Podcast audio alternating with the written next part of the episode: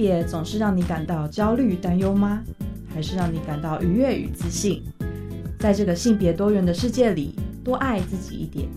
让我们支持性别平等。欢迎收听教育电台性别平等 Easy Go。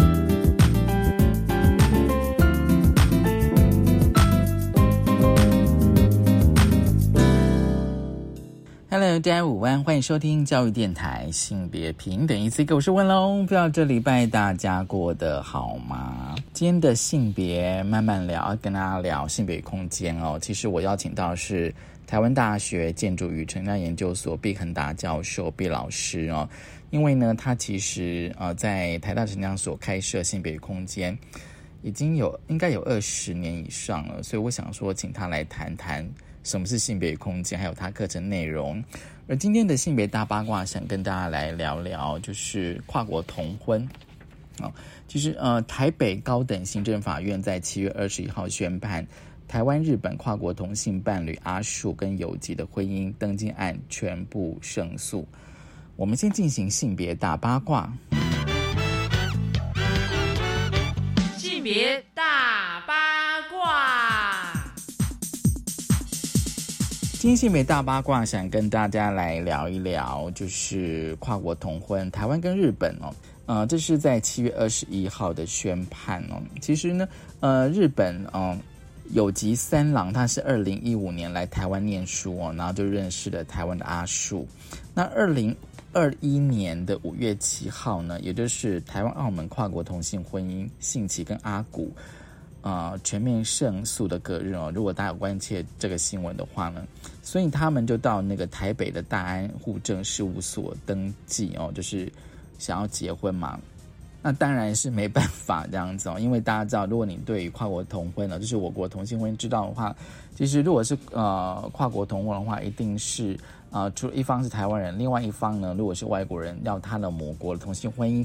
合法才能够登记哦。那在七月二十一号呢，阿树跟有吉哦，在伴侣盟台湾伴侣权益推动联盟陪伴之下呢，出席了台北高等行政法院的啊听判哦。那当然就是全面胜诉嘛哦。那伴侣盟的律师团哦，他说他们心情十分复杂，为什么呢？第一个，但很高兴，就是说有一对跨国的伴侣能够顺利结婚。而现在的跨国啊，在台湾跨国的同性婚姻有四起的胜诉，一个是台湾马来西亚的齐家威案，一个是台湾澳门阿古信奇案，另外呢就是台湾新加坡美平跟小西啊。那第四啊成功的案例哦，胜诉的案例呢就是有吉哦跟阿树哦，好。那伴侣盟哦，就是觉得说哦，针对哦这次台湾日本跨国的这个同婚的个案哦，那希望这个单户证不要上诉哦。那么当然也请内政部正式跨国同婚已经有四起的胜诉的判决，应该立即废止哦，禁止跨国同婚的违法违宪的函释。那当然这个结果哦，内政部当然他们也就是发出了声明，他们说基于户政事务所。仅能够依相关法律规定或事实呢，据以办理这个户籍登记。那内政部也予以尊重，也尊重户政事务所上诉的权利。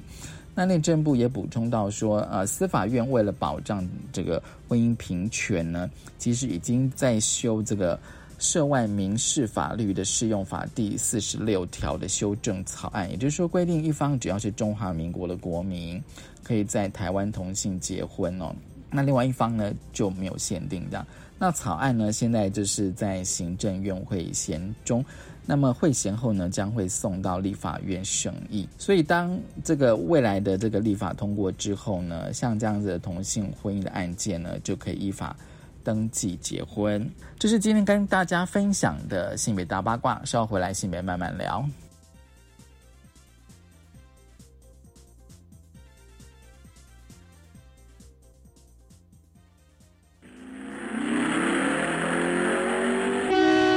性别慢慢聊，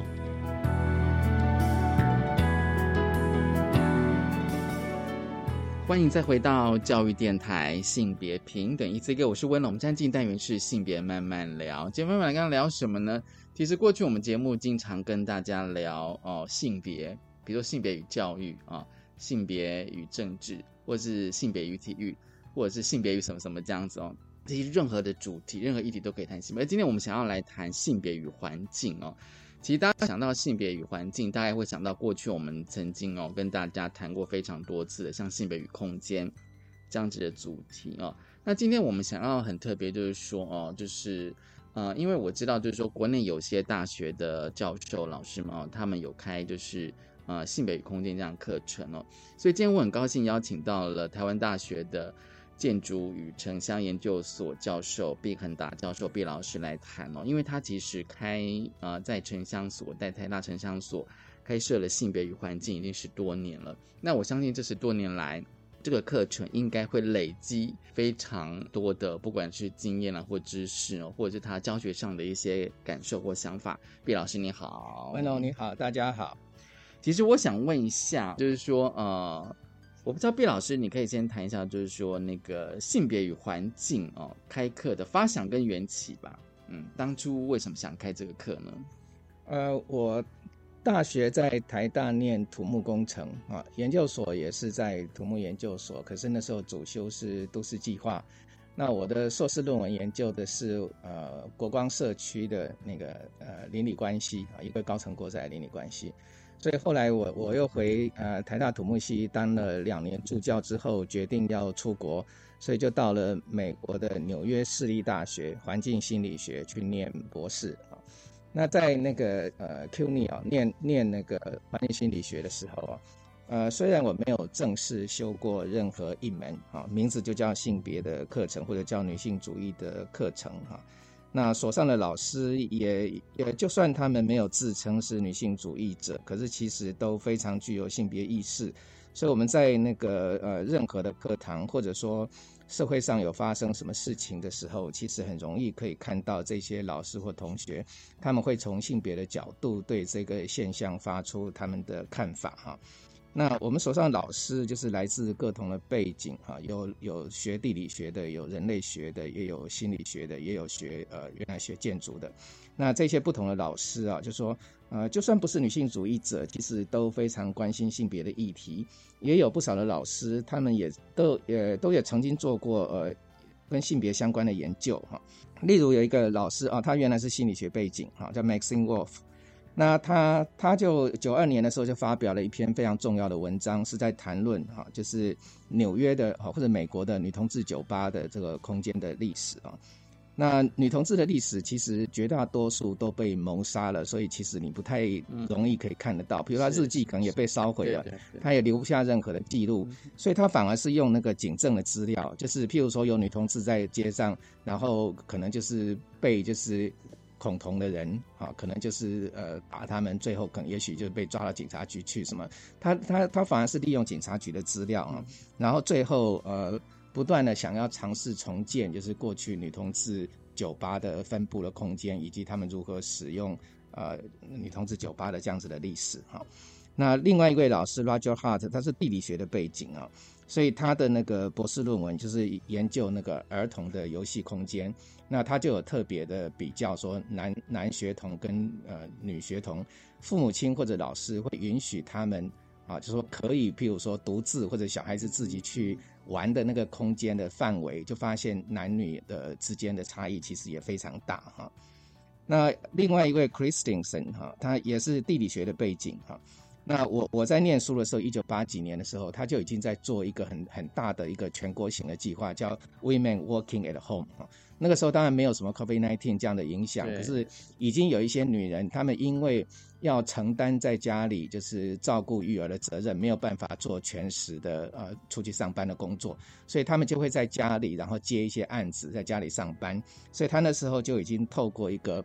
呃，全国性的女性的杂志啊，然后做了大概可能超过十万人的统计的问卷调查，然后再从这些人里面挑选一些做呃更深入的访谈的研究，想要知道这一些在家工作的女人，她如何协调她的专业工作跟她的家事育儿，或者说这两个专业跟家庭妇女的这种两个角色到底是如何协调。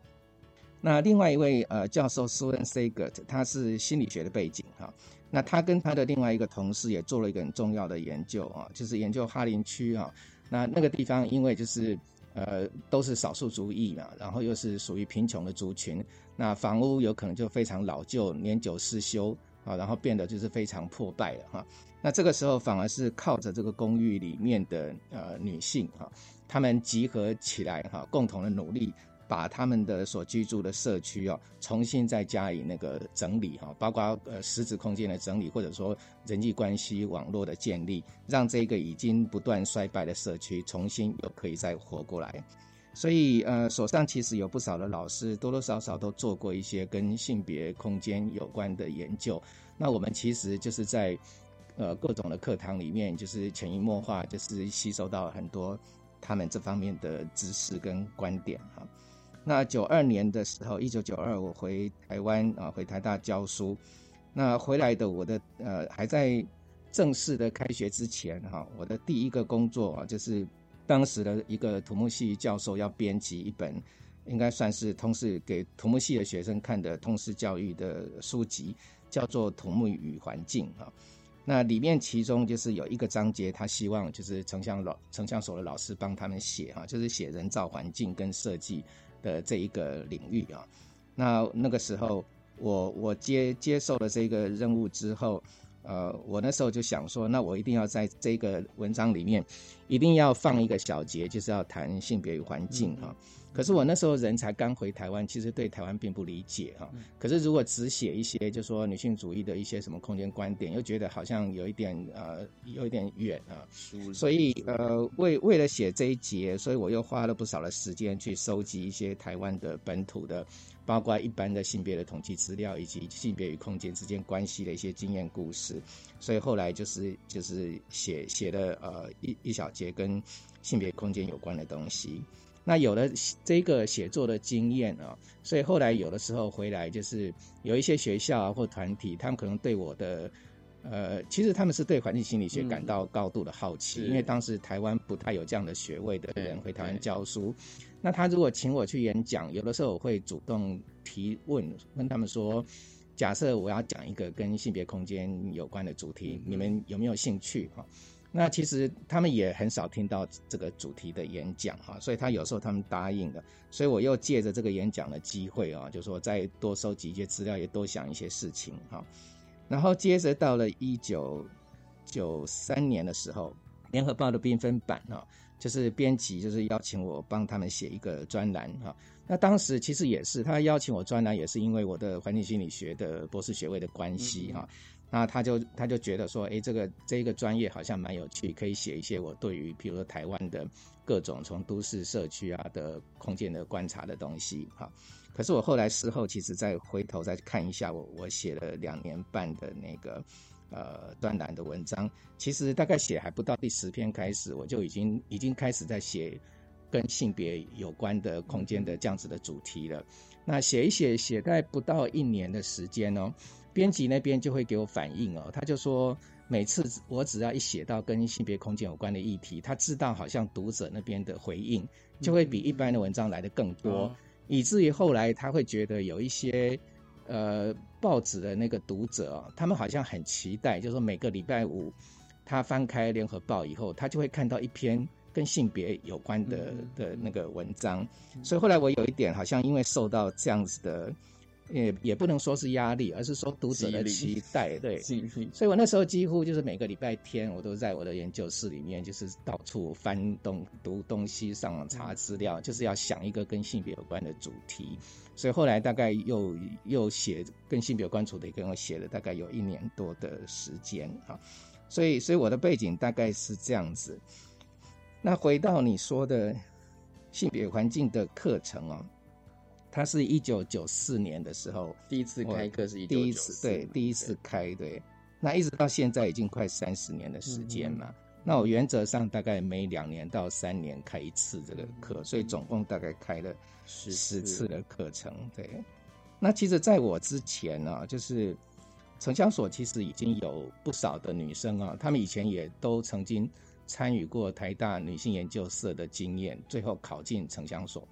他们本来对于性别空间的议题就蛮高度的关注啊。那城乡所也曾经邀请那个世新的那个老师来这边开过性别发展的的课程啊。嗯嗯嗯。所以在一九九五年的时候，城乡所一群关心性别的学生啊，就联署啊通由所务会议通过，就是在九五年九月的时候，其实就已经成立了性别与空间的研究室。哎，所以城乡所本来就是一个长期以来就是一个非常关心性别的这样子的一个系所啊。其实，其实我们的专业那个建筑与城乡这个名称里面并没有性别这样的字。对对，可是整体来讲的话，它算是一个就是很很关心性别的地方。其实，刚毕老师，你刚刚有提到说，你在一九九三、九二、九三的时候，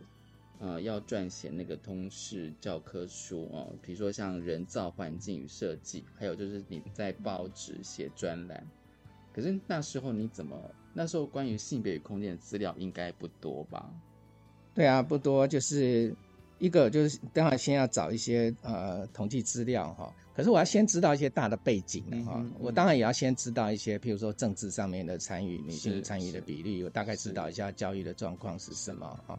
然后在空间的方面，可能就是要要要找一下，譬如说有有没有人写过一些，就是说以女性的角度来谈论她行走在都市空间的经验呐？嗯，有没有人抱怨过说，呃，她去什么去公园还是去医院的时候，因为啊，比如说一个妈妈带着小孩。有什么觉得很不方便的地方啦？然后交通，譬如说，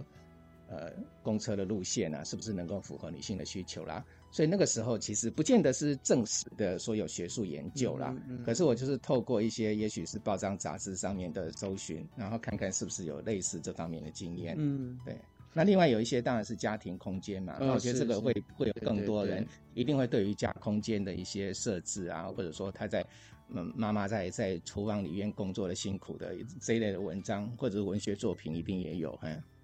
其实我对于那个性别环境的课程设计其实是蛮想要多了解哦，因为我相信就是每个教授他在开一门课哦，他在设计他的那个课程的内容哦，课程大纲应该有很多的思考。那我从就是呃，你最近这一次开就是一百一十年度的下学期课程大纲哦，就发现说其实。我们提到性别环境，大概都会想到，比如像实体空间哦，呃，像在学校也许可能会会想到，比如像宿舍、厕所哦，或者是像运动场这样。可是我发现说，你的课程设计里面哦，其实涵盖的层面并不局限在实体空间。我想问一下，就是说，毕老师，你怎么去设计你这个性别与环境的课程呢？这个。性别环境的课啊，就是说虽然是开在城乡所啊，算是研究所的课程啊，可是因为就是在在台大，其实也很少有别的系所会开性别空间或性别环境这个专业的课程，所以其实也有不少的大学部的学生，他们想要选修这门课程。那后来台大有妇女呃与性别研究的学程。啊，也把这一门课当做他们学程的选修课程之一，所以其实这个课我是开放，不只是城乡所的学生，也开放给一般大学部的学生来修这个课，所以等于是学生的背景就会非常的多样，有可能文学院的，有可能是社会科学院，或者甚至可能是理工科系的人都都有可能来修这个课。那呃，不同的学生，我觉得他们在。至少在性别这个概念或者是专业上面的背景啊，就会程度不一样。有一些人可能就是已经参加女研社，然后在外面搞运动，然后可能已经修过非常多的女性主义理论课程。可是也有人就是这个是他出于好奇，他第一次修跟性别有关的课。对。然后再加上专业不同，有人就是社会学专业背景，有人可能是建筑系毕业的，所以就是有一点困难，就说。很难说，你就是要安排一个课程能够符合所有学生的需要哈，因为每一个人在这方面的背景程度都不一样哈。不过每一次在开学的时候，我都会先跟学生讲哦，就说呃，这个是一个客观存在的事实，就是有人已经有非常多的先前的准备，有人可能就是第一次。对。可是我们最重要的就是说，你来修这门课，就表示你对这门课你有兴趣，有兴趣你想要关注，然后你要投入这个时间。那我会告诉他们说。文道有先后啊，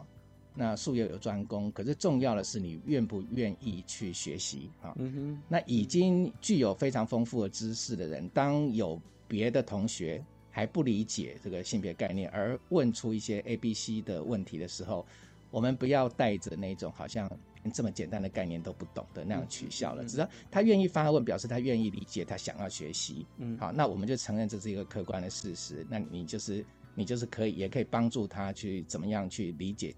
这样子的概念。所以开始的时候，我会先跟他们这样讲哈。那回到讲说那个课程就是怎么安排啊？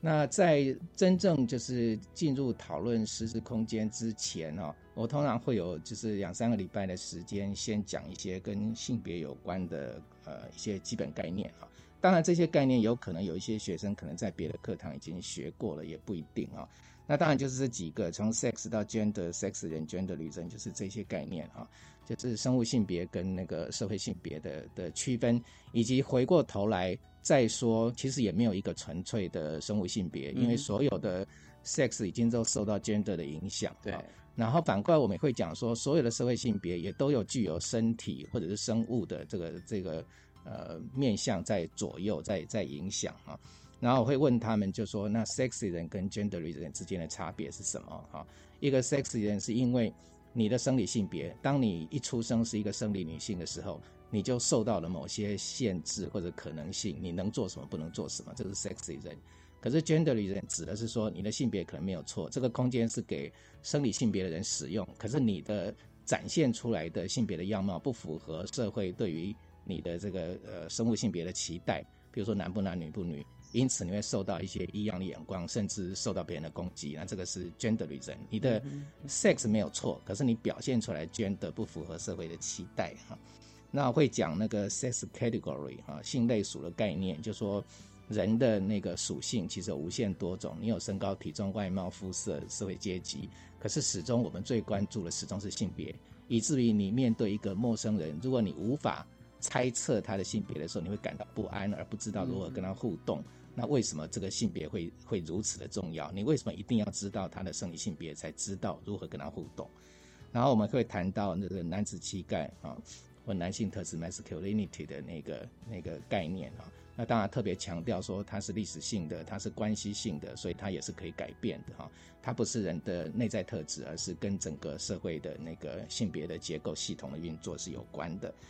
那可能先谈一下这些呃基本基本的概念之后。然后开始可能就进入到就是各种不同的空间啊，那这个空间当然可以用不同的分类方式啊，有一种就是纯粹，譬如从空间的类型或者尺度来看啊，当然有时候也受限于我的专业的哈，因为如果是最大的尺度啊，性别的尺度其实是一个全球的尺度啊，譬如说人口迁移啊，那这边迁移其实也是性别化的迁移嘛。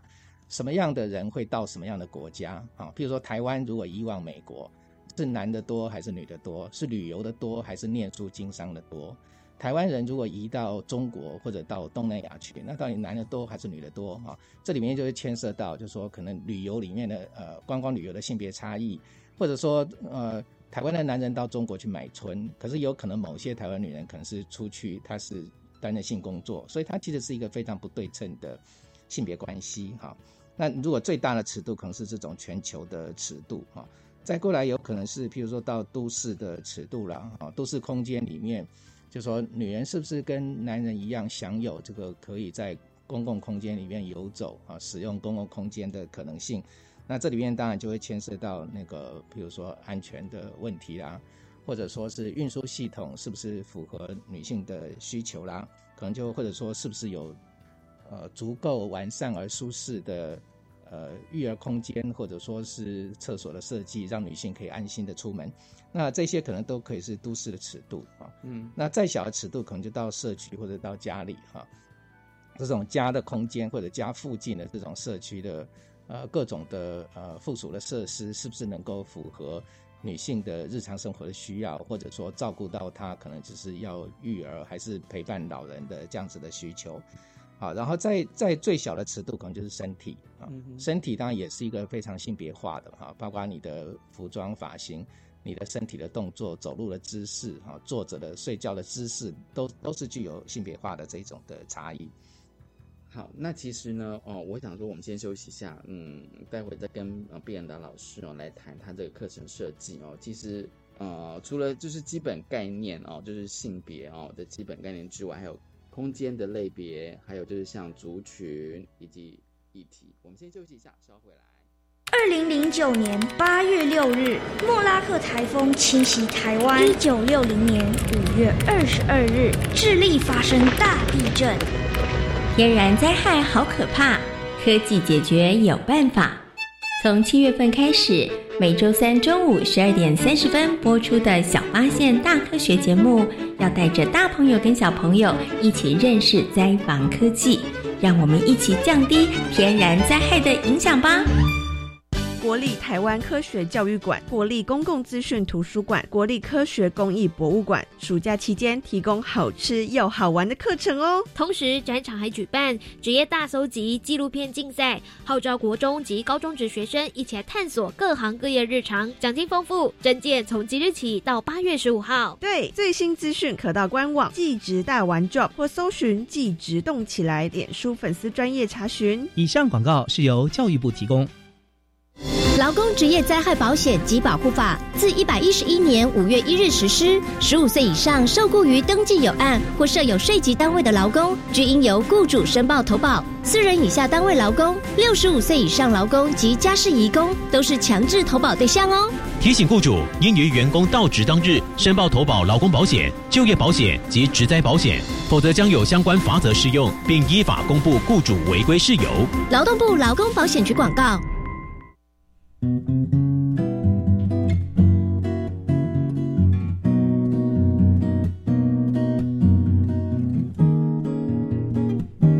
我是苏密苏米恩，你现在收听的是教育电台。我，朋友们，就爱教育电台。耶。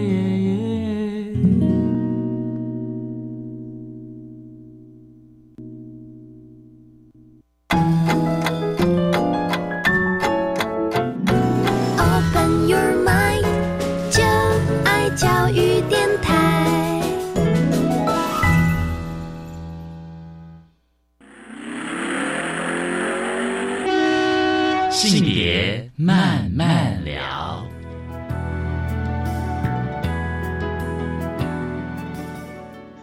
欢迎再回到教育电台，性别平等一字一个，我是温龙。站进单元是性别慢慢聊啊，今天慢慢聊呢，跟大家谈的是性别与环境。很高兴我们邀请到了台湾大学建筑与城乡研究所卞仁达教授毕老师来跟我们聊聊啊，因为他从一九九四年啊第一次开性别与环境到现在哦，差不多，我想说他的教学哦，不管他是内容哦。我相信应该有蛮多的累积哦，所以我想说今天邀请毕老师来谈谈他的性别与环境的课程。而这个阶段我们继续哦，就是上个阶段啊，最后跟大家谈这个课程设计哦。课程设计呢，包含了基本概念、空间类别以及族群类别，还有议题。好，那请毕老师继续往下讲，就是像族群以及议题的内容。呃，其实环境心理学啊，其实就是在讨论人跟环境之间的互动关系嘛，哈。那我们刚刚讲说环境或空间这边有可能有不同的呃分类类别或尺度的大小。那人的这边的话，其实整个环境心理学都特别关心所谓边缘的族群。从年龄来看的话，可能是老人跟小孩；从或者说从呃社会阶级，我们关心的是劳工，而不是老板或经理。然后我们特别关心游民哈，当然性别上特别关心呃少数性的少数哈。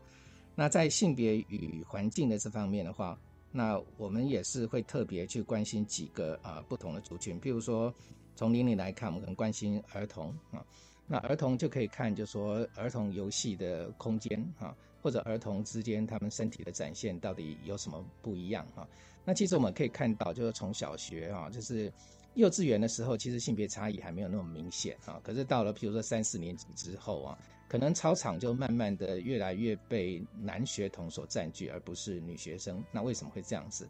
那学校的体育课程啊，以前我们一直在在那个检讨的，就是那个啊躲避球。那到底在这样子的游戏里面啊，男生跟女生的他们在这个活动里面，呃，会有什么样不同的参与，或者有什么不同的感受哈？然后呢，我们也会呃呃谈另外一个呃呃人的族群的类别，譬如说特别关心游民啊。那游民里面当然女性的游民占少数哈，可是女性游民的经验跟男游民的经验就是非常不一样哈。他们成为游民的原因可能也不太一样。很多男性会成为游民，大概都是因为经济问题，可能是失业了，然后就是缴不起房租，然后可能就就就就成为游民了。那可是女性的游民通常都是因为跟家庭关系出了问题，没有办法继续再待在她的家庭里面，因此被迫就成为成为游民哈。然后他们在街头的经验当然非常不一样哈。女性最其实最最害怕的就是她的人身安全，所以她必须要在这一个游民的群体里面找到足够的自我保护，或者找到别人来保护她，才有办法在这个街头啊生存哈。所以我们呃可以谈游民的跟空间的女性游民跟空间的关系哈。然后另外当然我们也可以谈一些，就是说呃性少数的，包括不同性倾向或者包括跨性别的他们的空间的经验哈，也会跟一般人就是具有非常大的差异哈。所以我们会讲说我们的空间有时候没有命名，可是其实它就是一个异性恋的空间啊。它透过了各各种的呃。呃，包括空间的安排设计啊，包括播放的流行歌曲的男女对唱啊，包括随处可见的男女之间的身体互动，其实在在的宣示，它是一个异性恋的。甚至包括广告，对各各种，对你说情人节的时候，它要它要有对表要打折，它是一大一小一男一女的手表，所以有很多这一些就是展现出来的，就是它是一个异性恋的一些想法，所以我们会谈一下，就是说那男女同志他们如何可以。呃，营造出一个他可以在里面非常安心自在的空间啊，到底是如何哈？那我们会谈一下，就说那跨性别哈，就是在我们空间里面，他会受到怎么样，就是不同的对待，他怎么样在在现有的这个空间里面生存哈？所以这个大概会是就是特别强调几个啊不同的边缘族群哈，那也都围绕在他们呃性别跟空间的经验之间的关联。那我们会提到，就是说刚讲安全的啊的议题啊，会谈说男女性在空间的经验、公共空间的经验不一样。我们也会谈说，那男人为为何喜欢在街上，比如说观看女人，甚至评论女人，他背后的这个男性凝视的这个机制到底是什么？那女性有什么样的主动反击的，或者是集结的那个女性力量的可能性啊？然后我们也谈过，就是性的空间啊。像在台湾的话，就说现在基本上就说性并呃性的这个工作并不是合法，可是必须要在专业呃专区里面才可才可进行。那可是并没有任何一个县市在设这个性的专区，以至于现在其实放到全台湾来讲，其实所有的性工作都还是非法非法的。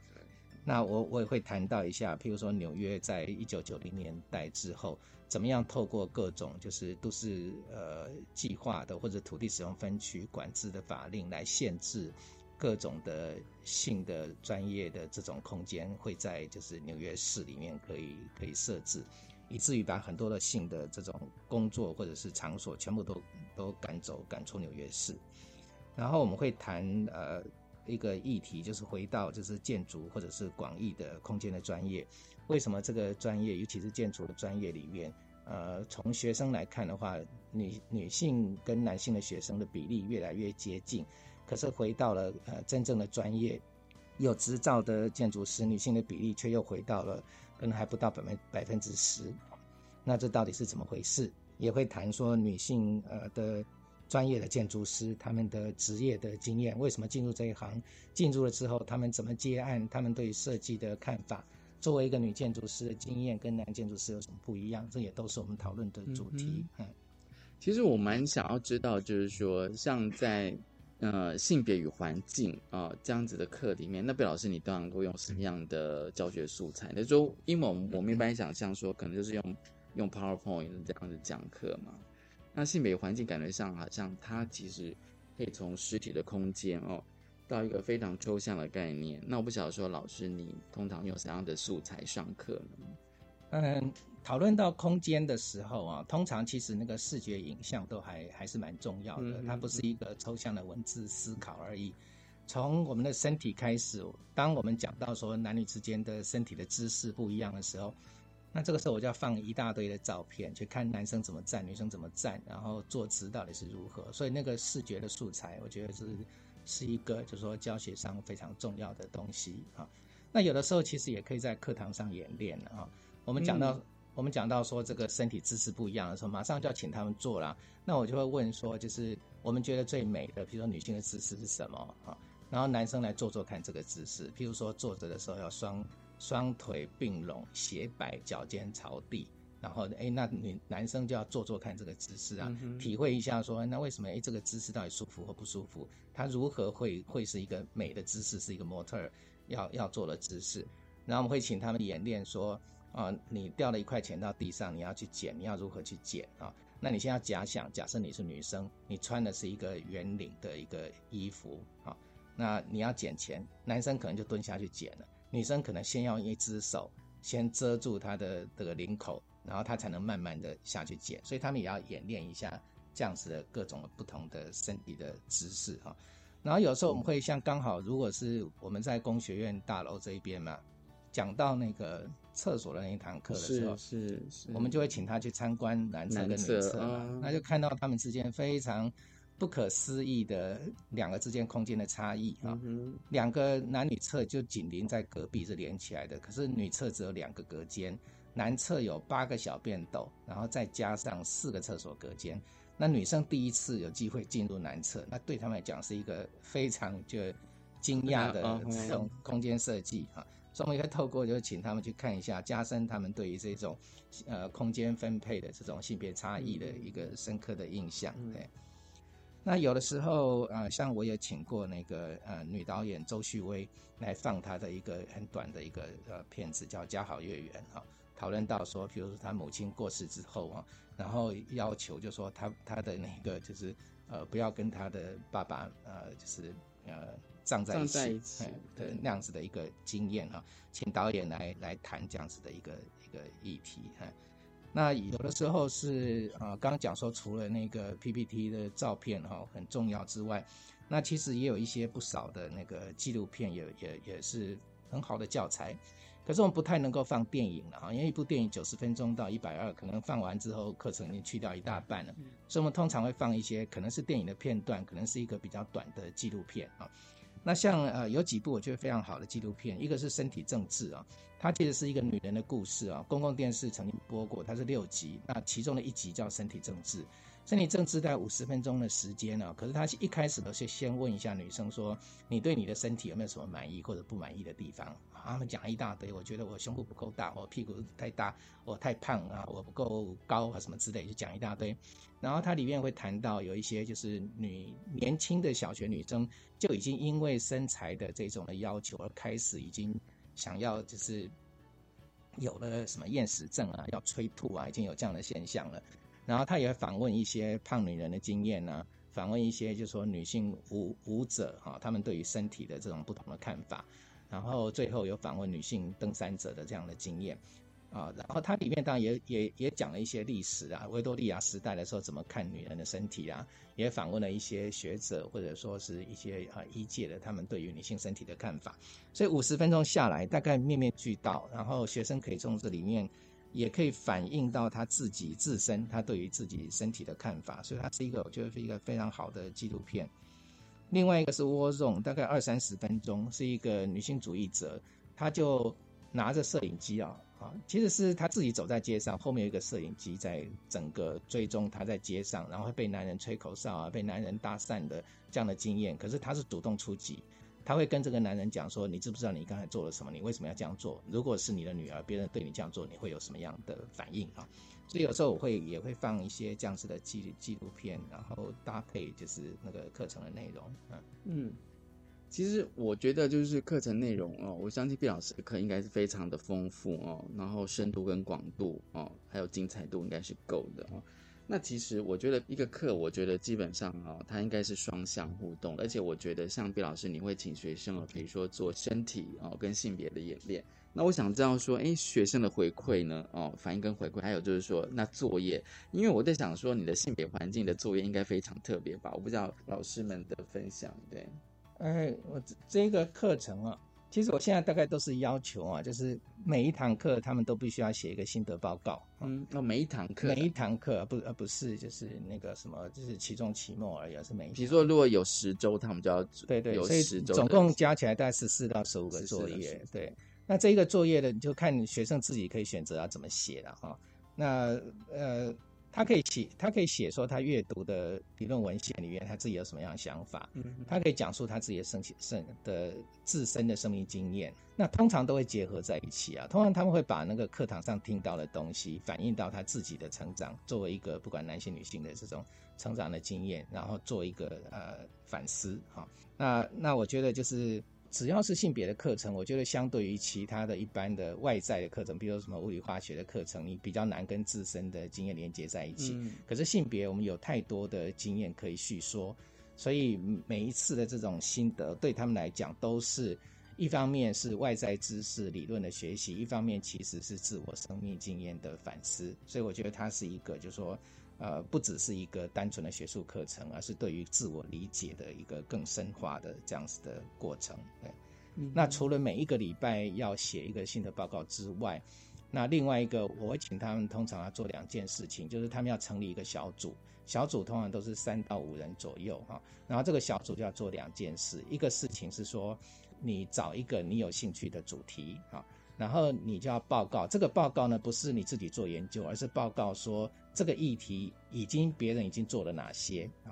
或者说发生过什么事件啊，所以他可以介绍几篇学术论文也可以，他也可以介绍曾经发生的某个性别事件，他也可以介绍某个人物或者介绍某一个曾经发生过的跟性别有关的运动啊，都可以。所以这个是他们要做的事，所以他们学着说怎么把某一个议题啊。然后透过他们自己的整理，让更多的其他的同学可以理解。然后再过来就是说，这个小组他们要选择一个题目成为他们的期末报告。嗯哼好，所以前面的那一个是讲别人已经做好、已经整理或已经发生过的事，嗯后面的这一个是你们自己通常要收集一手的资料。当然，你也可以分析文本啊，你可以说我要分析文学小说，我也可以分析电影，当然也可以。可是主要比较多的，大概都是做一个经验研究。自己透过一个不管观察、问卷、访谈的方式，然后对这一个跟性别有关、性别空间有关的议题，然后做一个分析跟理解。嘿，那学生的报告的主题通常会有哪些呢？我觉得应该会非常的有趣吧。如果说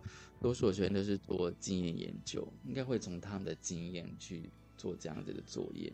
对，当然这一个呃主题的选取啊，当然免不了也是跟这个整个课程的这个呃。主题可能会有一些关系哈，所以会有一些主题是重复性的，会一直有人在关切啊。所以，譬如说以前也有人就是呃做性别友善厕所的题目，其实有好几届的学生也对这个有兴趣。然后有人去调查，譬如说台湾的现在大学里面有设置女性运动优先区哈，他们那个设置的过程到底到底是什么哈？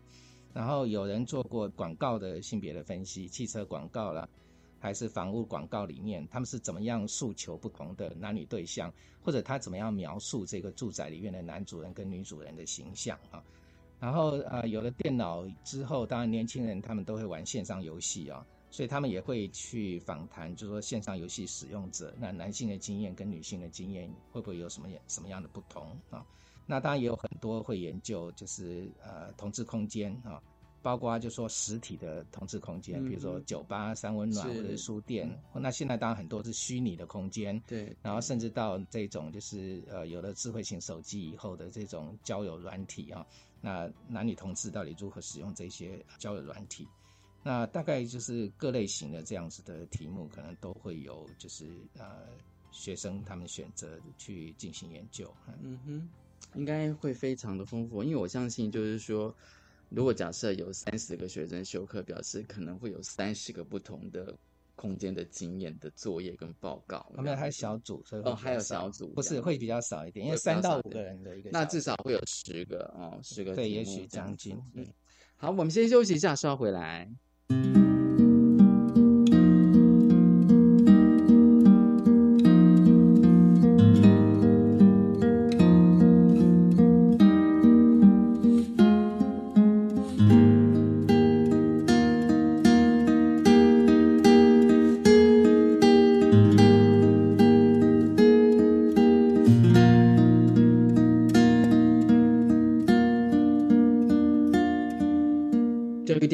性别平等 Easy Go，今天呢，我们邀请到了台大城乡所的毕恒达教授来跟我们聊哦，他的课程性别环境。其实最后我想问一下哦，因为毕老师你从一九九四年第一次开哦，到现在已经有二十八年了，所以我想问一下，这个课程的那种演变吗？就是学生对课程的回馈哦，这件事情哦，因为有时候我想说，既然开了十八年，我想二十八年前后呢，我相信学生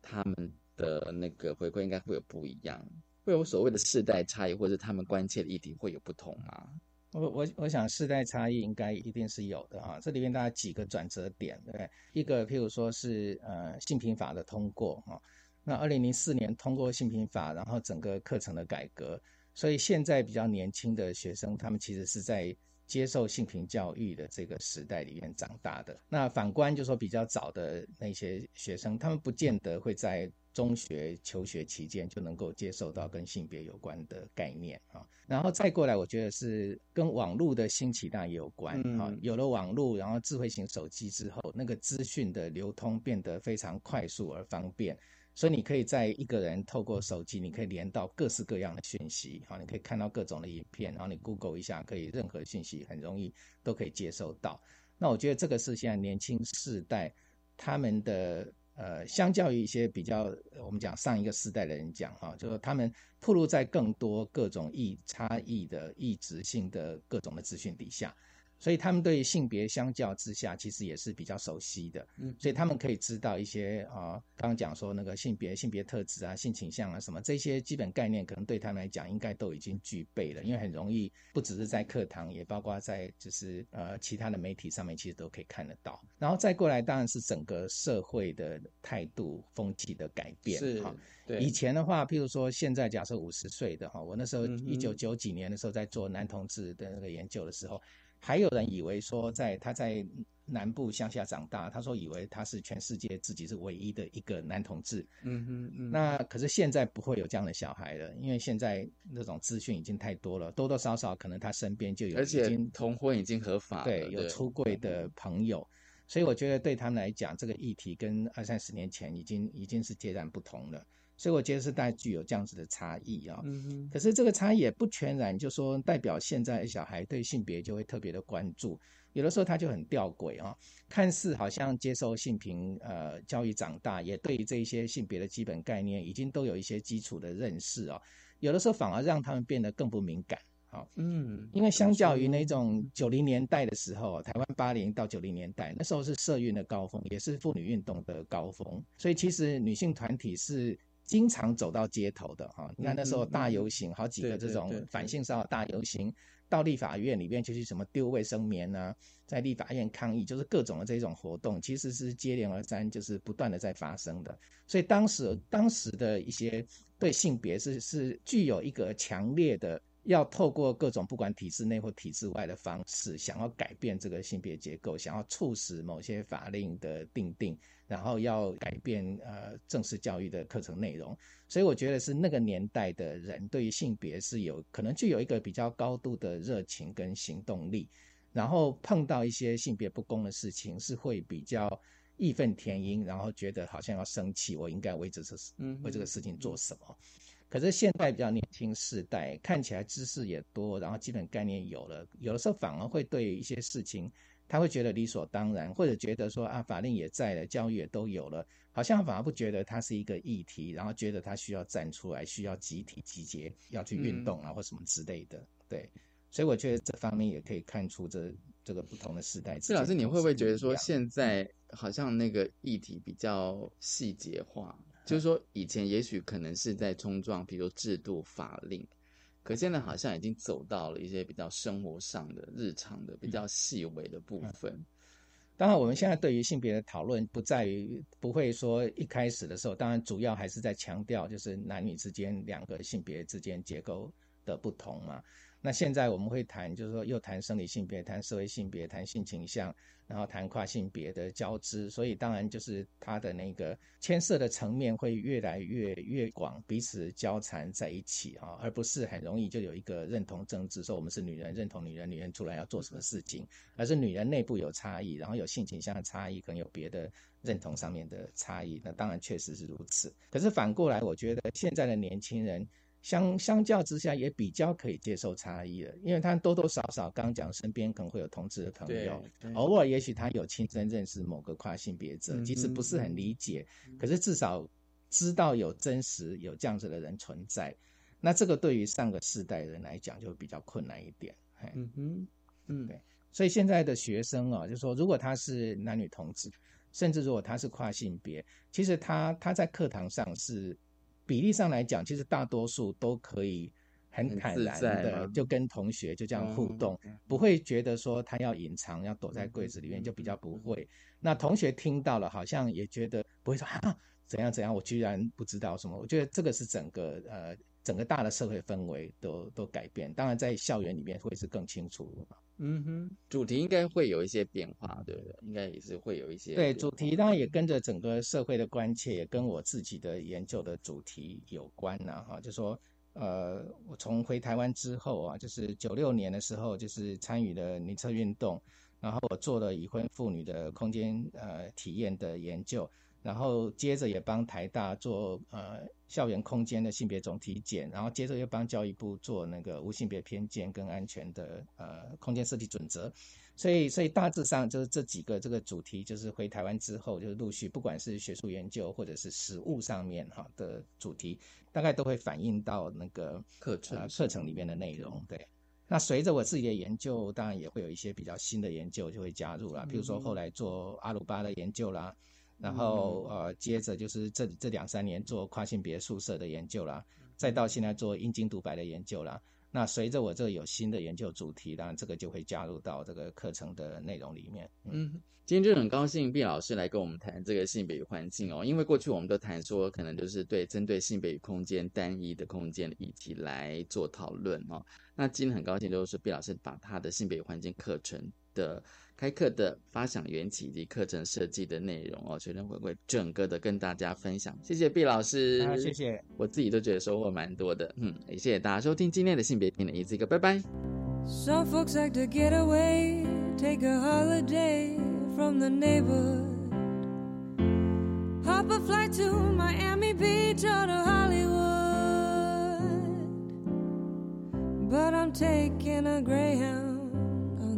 Hudson River line. I'm in a New York state of mind.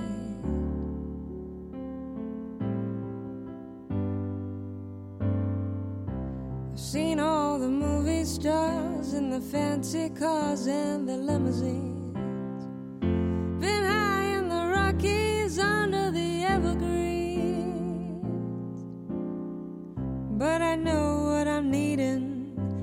Don't want to waste more time.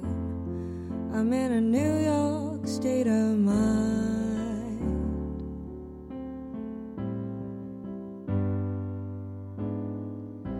It was so easy living day by day, out of touch with the rhythm and blues. But now I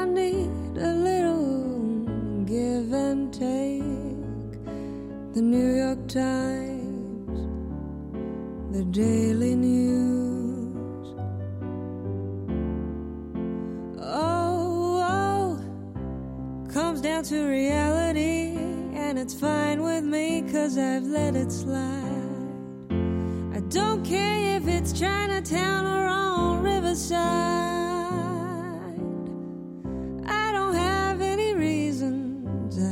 Left them all behind.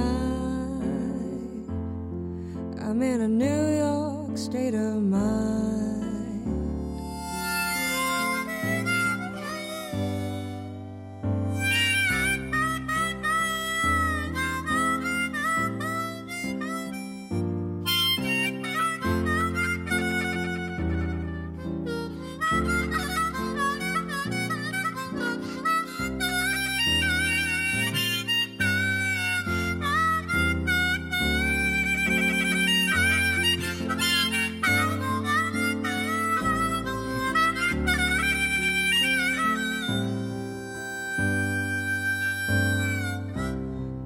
To reality, and it's fine with me, cause I've let it slide. I don't care if it's Chinatown or on Riverside. I don't have any reasons, I've left them all behind. I'm in a New York state of.